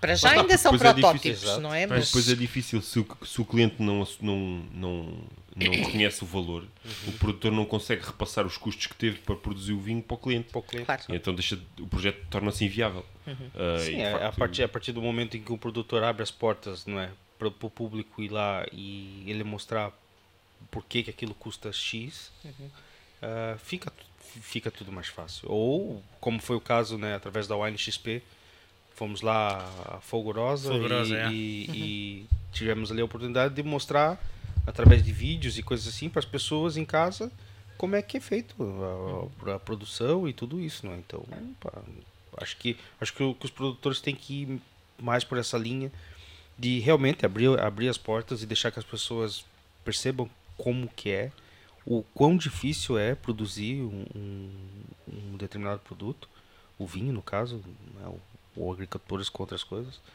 e depois fazê-las entenderem porque não, bom, ok, estou pagando 45 euros nessa garrafa de vinho, que lá no, não sei onde custa 30, mas aqui é um restaurante, tem eu já sei como é que é feito, ele daqui tem um serviço, tem o um set de copos, tem, tem toda aquela atenção e não sei o que, pronto. Uhum. E assim as coisas vão. Uhum. Claro que também há restaurantes e restaurantes, mas enfim, isso já é Sim. outro assunto. Então, então vamos falar um vamos bocadinho do infantado. Depois, depois é, é, isso agora, é isso mesmo. Era isso mesmo agora. Vamos aqui falhar, falar aqui de um palhete, portanto isto é um vinho produzido no Douro. Exato. Uh, vinha velha. Uhum. Uh, e uma mistura de 15% de branco com uh, 85% de, de tinto. Uhum. Uh, o palhete é um vinho, a gente já falou aqui algumas vezes em, em palhetes. Já, sim, sim. Uh, e, e clarete também. E clarete. Uh, tá bem, tá, tá bom. e pronto, isto é um vinho tinto. tinto, quer dizer, não isto é um vinho tinto. É, um é classificado é, é, por, como é tinto, mas, mas, é um palhete. É um palhete que tem uma característica muito engraçada que é, é um vinho aromaticamente muito mais fresco do que um tinto. na boca é leve, é um vinho muito aromático eu acho que deve ser bebido a uma, uma, temperatura ligeiramente mais fresca. Mais fresca. É, não é por acaso que o tínhamos aqui. aqui é? no, Exatamente. Eu deixei aquecer um bocadinho que achava que ele estava fresco demais uhum. e estava. Uh, mas isto torna-se muito agradável de beber, assim com pratos também, quer pratos de verão. Uma pessoa queira comer, olha, um sushi fica ótimo com olha, Exato, por exemplo. Por acaso fica muito bom mesmo. Uh, Ou quem quer um vinho tinto mais ligeiro. Exatamente. Pode ser uma boa opção. Não aconselho isto, se calhar, com pratos mais pesados. Sim. Uhum. Morria na praia, mas acho que isto ficava ótimo. Olha, com o sushi estava a olhar para isto, estava mesmo a apetecer comer um, um sashimi de atum. Uhum. Ficava manda, mesmo top. Manda vir. Manda vir, bora. uh, e, e... Queria só dizer aqui uma coisa em relação a este infantado júnior. Porque o júnior, porque é uma, uma nova gama que a Quinta do Infantado vai ter como eu já disse há, há pouco, o João Roseiro é, é, pioneiro em muita coisa e não é por acaso que, ele, que, ele, que, que a Quinta organiza o simplesmente. Um, isto é uma gama que eles criaram de vinhos que vão ser diferentes. Um bocadinho sempre mais fora da caixa, não é? Portanto, eles têm a gama infantado, gama de entrada, depois têm os quinta do infantado e os reservas. E agora, há relativamente pouco tempo, também lançaram um monocasta rabigato também é novo.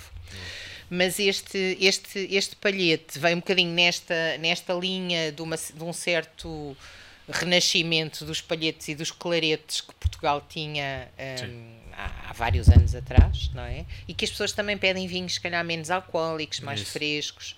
Um, não só no verão, mas, claro. mas é, também no verão. Isso é o quê? Para aí 12, 13%? 12 é, graus, acho. Acho que é 12, 12, 12, 12 graus. Sim, 12. Um, e não se nota. É um cortimenta também, não é? E, e, são, são vinhos que vão buscar um bocadinho da tradição antiga com algumas uh, uh, técnicas mais recentes, uhum. não é? E, e, e, digamos, a Quinta do Infantado tem muito essa tradição de ser pioneira, não é por acaso que eles foram o primeiro produtor engarrafador de vinho do Porto. A sério? Ah, é? Exatamente, porque uhum. na altura todos os produtores vendiam as uvas às grandes casas que eram lideradas pelos ingleses, que eram os comerciantes, digamos, do, do vinho, vinho do, Porto, Porto, e a família do, do João decidiu bater o pé e dizer: ah, nós vamos engarrafar o nosso vinho. Pronto. E foram o primeiro, de facto, uh, produtor a engarrafar o seu próprio, o seu, o seu próprio, vinho. vinho. do Porto. Uh, e ainda hoje o fazem, claro, não só do Porto, mas os tranquilos também, e gostam muito de, de lançar algumas novidades, algumas coisas diferentes e esta gama Infantado Júnior veio um bocadinho, veio um bocadinho nessa, nessa ideia. O, é um o palhete é o primeiro. Um vinho natural também, pouca uhum. intervenção. Que, uh, a Emília. Uh, já, como é que a Emília percebeu que. Porque está a haver uma nova moda dos vinhos, está, não é uma moda, é uma, uma tendência de mercado de pessoas procurarem vinhos naturais com menos intervenção possível. Uh, quando é que a Emília percebeu que isso estava a acontecer ou uh, quando é que a Emília viu que havia necessidade de, da Vinalda também ter esse tipo de produtos uhum. uh, pela procura que começou Sim. a haver? É, uma, uma das principais tendências são, são, é o biológico, que surgiu há, claro, há alguns anos atrás, um, e nos vinhos não foi tão rápido como noutros produtos uh, agrícolas que, teoricamente seria mais, são mais fáceis, eventualmente. Lá, lá voltei ao tomate, podia ser outro qualquer, mas uh, o, o grande problema da produção biológica é que tem um, alguns produtos muito limitados para, um, para travar pragas e doenças que qualquer, qualquer uh, produto agrícola tem. Quer dizer, é normal. Estamos a falar de um ser vivo. Pode ser atacado por, por outro. Depois, o, as alterações climáticas também não têm ajudado, não é? Cada vez mais quente, depois há chuvas em alturas muito quentes no caso do vinho, criam um, mais suscetibilidade a, a, duas das principais doenças, que é o mildio e o oídio, não é? Uh, e, portanto, a produção biológica, lá está, não é por acaso que os vinhos biológicos também são mais caros, não é? Sim. Porque é difícil produzir em termos, em termos biológicos. As pessoas dizem, ah, antigamente era tudo biológico, era muito fácil. Pois, mas as pessoas produziam para si, para si próprias, pois, basicamente. Claro. Havia a produção industrializada, claro. chamemos-lhe assim, ou digamos para comercializar, exige um, um trabalho completamente diferente. Depois, além do biológico, uh, começou a, uh, veio o vegan, não é? As pessoas, essa é uma questão que eu não sei se já alguma vez levantaram aqui. Ainda não, Ainda por não. acaso. Já, eu já vi dizem, vinhos vegan, eu, eu mas eu, vou confessar que não domino rigorosamente nada sobre o que é, que é um vinho vegan. Eu confesso que eu também ainda não estou preparado para, para, para esse, essa coisa do vinho vegan? É relativamente simples. Eu acho é que o consumidor acha que todos os vinhos são vegan. Pois, porque diz, mas, então, mas o vinho é feito de uva. Sim. Uva é, uma, é um fruto, fruto, não é? Ok. Pode ser Existem. Há vinhos tintos clarificados com clara de ovo e aí não são vegan. As pessoas é, não é. sabem. Acho que é só essa questão. É, é? basicamente. Mas normalmente só são clarificados os vinhos com clara de ovo os topos de gama nos tintos, correto? Porque... Também há nas colagens, okay. também há hum, eh, gelatina de porco, ah, algumas, coisas, algumas coisas. Então, as pessoas não sabem, obviamente, que os, alguns produtos enológicos, digamos, na adega, são no trabalho animal. da adega, são de origem animal. E quando um vinho diz que é vegan é porque não utiliza esses produtos, utiliza alternativos uh, vegetais. Okay. Não é? Portanto, não tem qualquer produto de origem animal. Uh, os vinhos naturais são um bocadinho mais difíceis de classificar, não é? Aliás, o João Roseira, aqui do, do Infantado, uma vez tinham, tivemos uma conversa interessante sobre isso também, que nós temos, nós Vinalda, por exemplo, temos uma marca que é o 26 talhas, que é vinho de talha, que é mais uma vez uma tradição ancestral. Esta é mesmo ancestral, vem do dos romanos. dos romanos, não é? Onde não há praticamente intervenção nenhuma. O vinho é, fica a fermentar na talha, a única, digamos, a única coisa que é adicionada são um pouco de sulfitos para, para a estabilização no final e é pouco normalmente. Portanto, os vinhos de talha são, em geral, vinhos muito naturais também. Sim. E aqui, quando se fala em vinhos naturais, são vinhos que têm pouca intervenção humana, ou seja, são utilizados, a fermentação é feita em geral com levaduras autóctones, ou seja, levaduras que existem Sim, na, na, própria, própria uva, uva, que não são produtos comprados e adicionados para ajudar na fermentação. E para dar aqueles aromas polidos e redondinhos. Há levaduras que dão, de facto, já estilos específicos de vinho, não é? Ajudam. Um, os naturais no fundo é quase uma fermentação espontânea Sim. com leveduras autóctones e o vinho tem muito poucos sulfitos só depois na parte de, de estabilização, não tem as tais colas, as clarificações e tudo isso. Ele pode ser natural e não ser vegan, ter ainda sim, tal claro. clara de ovo para clarificar ou qualquer coisa assim, não é? Mas é uma classificação que não é oficial. Pois. Sim, um vinho, peço desculpa, um vinho que, que tenha um selo bio ou que tenha um selo vegan passa por uma entidade certificadora, digamos assim, que garante que aquele vinho cumpre as regras da União Europeia, tal, tal, tal. O vinho natural Deixa ali muitas ainda não existe uhum. uma classificação oficial, Sim. não é? O produtor pode dizer, pode dizer o que quiser, e, não é? E a questão do vinho biodinâmico?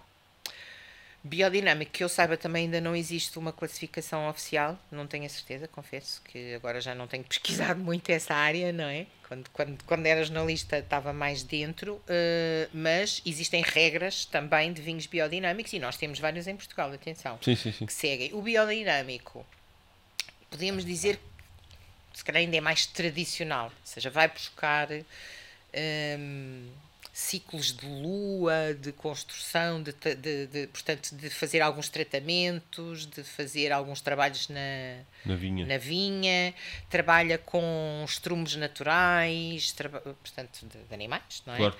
Eh, nós temos, sei lá, agora lembro-me aqui de um exemplo muito grande da Fundação Eugênio de Almeida, que as pessoas não têm a noção, mas eles têm eh, muitas das suas vinhas em produção biodinâmica. Olha, não sabia, não fazia ideia. Por acaso já tinha ouvido falar nisso É. Eh, há mais produtores, o, o- nos vinhos verdes, o. Ai, como é que ele se chama? Acho que a Soalheiro também O faz Vasco, isso, não? O Vasco. O Vasco Croft. Exato. Uhum. Também tem. eh, mas Eu sei que um, um- um também um de um, Pa- Quinta da Palmeirinha, Isso é da Palmeirinha. acho que é- foi o primeiro vinho uh, biodinâmico. biodinâmico em Portugal. Sim. Agora, eu não sei se existe. Sei que existe uma associação internacional e que há uma série de regras. Não sei se existe nível. Regra mesmo definida de certificação, certificação, como, como no bio e no vegan. Eu penso que no biodinâmico não existe, digamos, um selo oficial, não é? Mas, claro E pro- agora, com uma, uma pequena curiosidade, o biodinamismo também se aplica em outras culturas de agricultura? Ou só, ah, ok. Sim, sim, não é só. Não é só- não é só não é o- só normalmente- Acho que é tudo, sim. Pô, Não sabia, estava a perguntar porque. Tem facto, muito a eh, ver, é, é uma, é uma cultura muito tradicional. Esse vai mesmo buscar muita coisa tradicional. Até há, há quem brinca um bocadinho, porque diz que vai buscar coisas um bocadinho míticas, quase, que é os ciclos da lua, os nossos Pois não é. são nada Na- míticos. Na, na verdade, mas na verdade é voltar a cultivar e a produzir como era feito antigamente. Pois é, é um bocadinho. basicamente. É um bocadinho. É, os Sim, antigos mas- não mas tinham há- aquelas cultu Mas aquela coisas, cultura eh, e os ciclos da lua até dá para perceber o porquê, mas por exemplo há coisas que eles enterram, eu- eu- essa soube que eles enterram os cornos de, de, um, de um animal qualquer, não sei se. A não- sério? e há- e porque dizem que aquilo faz. Epá, aquilo, existem coisas que de facto. Sim, são há coisas que tu percebes o porquê, há outras que, que acho que parece um bocado de superstição. Parece um bocadinho superstição. Mas que na realidade, epá, É não assim, sei como. Se calhar há alguma funcionam. razão, pode ter a ver com alguma Se matéria fazem- orgânica que o solo precise e que o corno do bicho vai dar. É, não pois, faço pois. ideia, não é? Agora, por exemplo, naquela quinta que é nós porque- tivemos, eles, eles ah, limpam ah, a zona perto da vinha com, com cabras e Ah, a sim. própria cabra, com, o- com o cocó que faz, aduba, Aduba. O, ah, os, te os Sim, terrenos. quem, quem faz isso Sim, mas isso faz foi- sentido, isso percebe-se. Sim, Sim, Acho- Os porão, Sim, sim. os porão põem galinhas Exato. Pois. O- na, na vinha. Pois. o- também tem um aqui no Tejo, biológico. também tem aquele. Aquele que o Tomás trouxe, qual, é- qual era o nome daquele vinho? Ele também, também faz isso. Ele lá na, na, na quinta dele. Mas é engraçado que eram coisas que- Alveirão, alguma coisa assim. Como é que é? Não lembra? Ah, já. Sabe, é sabe? al- qualquer coisa. Sim, sim, pois Do amigo dele, né? Exato, exato. Estudou com ele. Exatamente. Ele, ele também, também faz isso, exato. Ele mas é engraçado, é cabras lá porque para eram, eram coisas que os nossos, se calhar os nossos avós ou bisavós, Sim. eram coisas que se tu falasses noutra forma eles nem sequer sabiam. Só faz sentido assim. E Pois. depois perdeu-se um pouco e agora está-se a voltar outra Sim, vez é, ao. É como é. Pá, antigamente era saudável, por isso que as pessoas viviam até os 70 anos de Claro, idade. exato. e Hoje em dia não, hoje em dia você compra as coisas industrializadas, é só. Pronto. É o Sim. que é, não é? Olha, aquilo, olha, aquilo que me faz mais impressão em casa é que eu compro um pão e o pão fica lá um mês e não estraga. E eu penso assim, é pá, isto não me deve fazer bem, mas olha, Mas Não é o há opção, É, é eu- o que é. eu por acaso ali na minha zona não tenho assim nenhuma padaria mais Faz. hipster que faz assim pão artesanal. Podes fazer. É pá, Pois. e, tempo, e tempo, com o meu trabalho. tempo- Compra tempo uma, compra uma air fryer. E mete a bem, massa bem. lá dentro, 10, 15 minutos, não sei quantos graus, tá, tá pronto. Aquilo é Uma rápido. bimbi. Uma Yeah, bimbi. Uma bimbi. Sim, é isso faz. Eh, uma coisa que também se perdeu, eh, agora já voltaram um bocado as, as farinhas artesanais.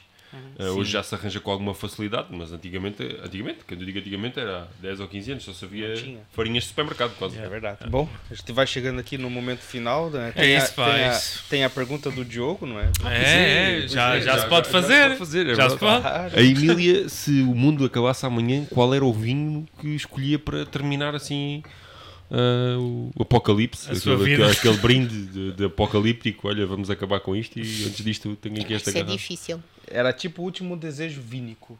Exatamente. Fosse possi- Ia Exatamente. ser realizado. Último desejo vínico. Hum, um espumante. Claro. Hum, Quase todos dizem isso. Yeah. Bolhas, bolhas. Bolhas, bolhas, não é? Não, mas acho que sim, acho que sim. Para celebrar. Eu, pensei- eu fiquei aqui na dúvida entre um espumante ou um Porto Vintage com muita idade, Sim. mas pronto.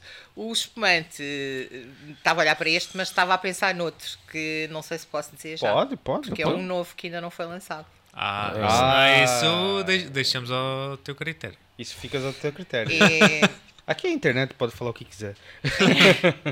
é um espumante que o, que o António Saramago vai lançar. O nosso, o- portanto, vocês Sim. sabem, o António Saramago Sim, é o nosso sim. enólogo mais antigo em atividade, que já fez mais de 60 anos de carreira. Ele vai lançar o seu primeiro espumante agora e Hum. Adoro os vinhos dele. nós em, vamos 60, ter... em 60 anos de carreira, ele só vai lançar agora um espumante. É o primeiro. Caramba. Dele, marca dele. Sim. Atenção, porque ele já fez Sim, sim, vinhos mas para dele- dele marcas. próprio- Dele é o primeiro. Vai ser um Tu vai ter Brut que provar Natur isso. Darinto de 2014. Ui. Vai ser lançado agora e que vai estar no evento da Vinalda. É lá. Epá. Dia 25. Então, o meu rolha vai marcar presença. Temos que ir, né? Vai marcar presença. é, calma aí, a gente tá falando isso, nem foi convidado? Ou- Não, é, mas Não foi. Não, não, que eu Estou já a brincar, eu sei, eu vi lá, só estou a brincar com eles. Ah, não, é, eu por acaso sou, sou fã da Arinto. Ah, eu por acaso, n- não sei se a Emília provavelmente conhece um espumante Quinta da Murta. Eu já falei desse espumante Já, várias já, vezes. várias 100% Preço, Arinto. qualidade. Exato. Brut Natur. ah, Eu moro em Bucelas. ah, é? Boa. É. Sim, está na Epá. bio. Tá na falar daqui, Está a bio. falar da Quinta da Está na Murta. bio. Não, não leste a bio. Não leste a bio? Não fizeste dever de casa? Eu moro na, na única região, quando eu digo isto as pessoas ficam a pensar, na única região demarcada de bran- só para branco. vinhos brancos. Exato. E só para Arinto. E só parinto. Atenção que não é só Arinto. Mas só para A fazer. DOC, Doc. a DOC não é só Arinto. Sério? Não, não, não. A DOC é Arinto, Esganacão e Rabo de Ovelha. Mas tem que ter, a maior parte tem que ter uma porcentagem mínima de Arinto. De arinto. Olha, mas não, eu pensava tem que que ter era uma só. porcentagem máxima de Arinto, Não, não. a mínima, das outras. Sim, mínima sim. quer dizer, não pode ter menos exato. de X% de Sim, Arinto. sim, mas normalmente a maioria dos era para aí à volta de 85%. Há poucos produtores a fazer, eh, fazer DOC Bucelas com, com esganacão e rabo de ovelha. O, Chão do Prado é, acho, que, Esganacão. acho que é o único. Chão do Prado, grande restaurante, hein? Grande restaurante. E grande vinho. E E grandes, grandes vinhos, vinhos. E grandes vinhos. Claro, claro. Foi, o- foi, o que foi o primeiro a fazer espumante na região, foi o primeiro a fazer colheita tardia, Sim, o colheita tardia é top. é, Yeah. que é muito diferente dos colheitas E- que as pessoas e- sim, estão sim, sim, sim, sim. E estás a, jant- e estás a comer mesmo em frente a uma vinha. Yeah. Sim, isso É é, lá no top. restaurante. é. Yeah. Ahm, Eu conheci o dono, mas- por acaso. Sim, o Paneiro Pinto, o António Paneiro Pinto, que ele ainda é da família dos. hum, Ai, e agora que vergonha. Não me lembro do nome que dizia. E agora, eu, eu tive para. Eu tive para. Veja lá como o mundo é pequeno. Eu tive para fazer negócio com ele. Porque ele era dono de um restaurante ali na, em Alverca. Eu vou viver no Forte da Casa. Uhum. eh, no mercado do, da Alverca. E, e ele era o dono. Só que depois, entretanto, o banco, aquilo, pronto, aquelas coisas de burocracias chatas, e depois, entretanto, acabou por não se dar. Mas se tivesse dado, eu tinha aberto um restaurante que era dele no mercado de, de Alverca. Ah, aquele tal que você Sim, falou. era Ah, dele. ok, Era dele. ok. É, e eu eu conheci-o antes porque eu fui, ehm, fui almoçar ao Chão do Prado e depois, quando o negócio se deu, eu reconheci-o do restaurante. Então, ele, ele tem mais do que um restaurante já. Ele tem um restaurante ali, o Chão do Prado, e depois tem um que tem um nome assim esquisito, mesmo no centro de Bruxelas. Que é, tá, sim, cá em baixo. Epá. Sim, mas atenção que o, o restaurante está dado à exploração. Qual? O, do, o do Chão do Prado não é do António Paneiro Pinto. Ou seja, o restaurante é do António Paneiro Ah, Pinto, que é o dono da marca ok. Chão do Prado, mas ele foi dado à exploração. Ok, ok. eh, Então eu conheci o- é a pessoa que o- explora. A pessoa que explora. Eu percebi, porque o outro cá em baixo. Ah, tasca do. qualquer coisa. É dos lagar- lagartos, ou não é, não é uma coisa Não é assim? lagarto, é outra coisa. Toca ao bicho. Toca ao bicho, exatamente. Sim, é que é, tem um nome esquisito. Lagartos para bicho. Que eu estava a ver se me lembrava e não era tasca também. Toca o bicho. Mas pronto, o Chão do Prato tem a vantagem de ter eh, um espaço espetacular. Brutal, E a brutal. cozinha é muito boa, sim. Cá em baixo é igual, mas eu gosto mais lá de cima. Claro. Sim. E Bruxelas é um sítio brutal. Eu, Yeah, por acaso eu pensava que era só Orinto, pá. Eu também Sempre é a só. aprender, sempre a aprender. Atenção, porque a maioria pensava. dos produtores só usam Só usarem depois. Há, há poucos produtores Pois, pois, com, pois. Com, com vinha de, de esganacão e, Não sabia mesmo. e rabo de até porque é uma casta Acho quase que eu nunca, acho que eu nunca São- provei, são, acho que eu nunca, castas também com bastante acidez. nunca provei Aquilo nada diferente de Arinto. De Aquilo lá de, de também não. Bruxelas. Eu nunca provei nada diferente de Arinto em Bruxelas. Pois, Nada. Nem eu, nem Se provaste Chão do. Prado, os dele têm. É? Não sabia mesmo. Olha, Sempre Bom. a aprender. sempre aprender. Pô. Bom, antes, antes de finalizarmos, mais um agradecimento, não é? A, Como é que é o nome? Shot. Ok. Shot Swizzle. Shot Swizzle. Swizzle. O... Wiesel. Swizzle? Wiesel. V. Ah, Shot Ah, é Wiesel. verdade. Shot Wiesel. Shot Wiesel. só Swizzle. Aí, está. Wiesel Glass. Quem está aí em casa, quem quer copos para casa, quem Exato. quer copos para o restaurante, pá, aproveita Eles que são são vinho, aqui, os copos de grande qualidade. usamos, é, esse aqui, por acaso, é a linha de, degusta- de degustação, não é? Sim. Que nós, nós pedimos. Ah, e através do grupo Stosberg, Yeah. que eu já disse que esse nome é muito bonito. Sim, eu estava a dizer que queria ter um cão com este nome. Yeah, É um nome, é um nome, muito, é um nome muito bonito. Por acaso é um nome é o, nome, mesmo. é o apelido do dono Do- da do- empresa, que é o exato. Ralph Stossberg. Stosberg, exatamente. Por acaso é um nome bacana de falar, um nome que dá força, não é? Dá, dá. Stosberg. É... Parece quase Ficamos mais machos. Ficamos mais machos. Eu vou perguntar se ele deixa eu assinar meu nome como Pedro Stosberg. Enfim, peraí, É peraí. isso, é isso. Dá azar. É, sim. verdade. Ah, pois é. Então vamos aqui brindar e mais uma vez lá um Alguém abraço para a Wanda, Sim. que nos atendeu lá com a questão dos copos. Obrigado. Obrigado, Emílio. É. Obrigado, Obrigado, Avinalda. Emília. Obrigado, Obrigado Avinalda. Obrigado. Rolha. Obrigado. E arrancamos aí a terceira temporada É com isso. Vinalda, né? E lá em casa vocês já sabem, sigam as nossas redes sociais. TikTok temos aqui Aqui o... o novo. a nova. a nova estrela. Influencer. A nova estrela, a nova influência no TikTok. Mas sigam no Instagram e em especial no YouTube. Comece, comece a perguntar coisas difíceis para ele, porque Yeah. assim ele fica, Fica picado. pá, fica picado e começa, começa a produzir mais. tá Yeah. o, gajo, o gajo é o nosso garoto E, sensação e- do e- TikTok. e em, então, viagem, em viagem não há desculpa para não ouvir, porque a gente está no. Spotify. É Também verdade, tem o é verdade. Spotify. Spotify, tem o Apple Podcasts, tem o até o Google Google Play? não, o Google Google. Podcasts, exatamente, exatamente. Portanto, Obrigado, Eric. Uma viagem chata, já sabes. Sim. quiser, deixar, quiser Portanto- deixar mais chata, escuta, escuta o episódio zero, que é só nós três. Sim. Os episódios com números acima de zero é que tem convidado, esses Yeah. são mais interessantes. Yeah. O nosso, não. O nosso a gente veio aqui aquela hora só falou o quê? No episódio anterior do 00, só falou besteira. Nada de especial. Nada especial. não é? Só bebemos um, um bom vinho e, Bom E vinho. Está feito. Tá feito. e tá feito. É isso. Bom, Pronto, pá, pessoal. Já sabem. obrigado a todos. Acompanhem-nos aí. Tamo juntos. Saúde. Obrigado. Tamo junto. Obrigado. Obrigado. Ding, ding, ding, ding.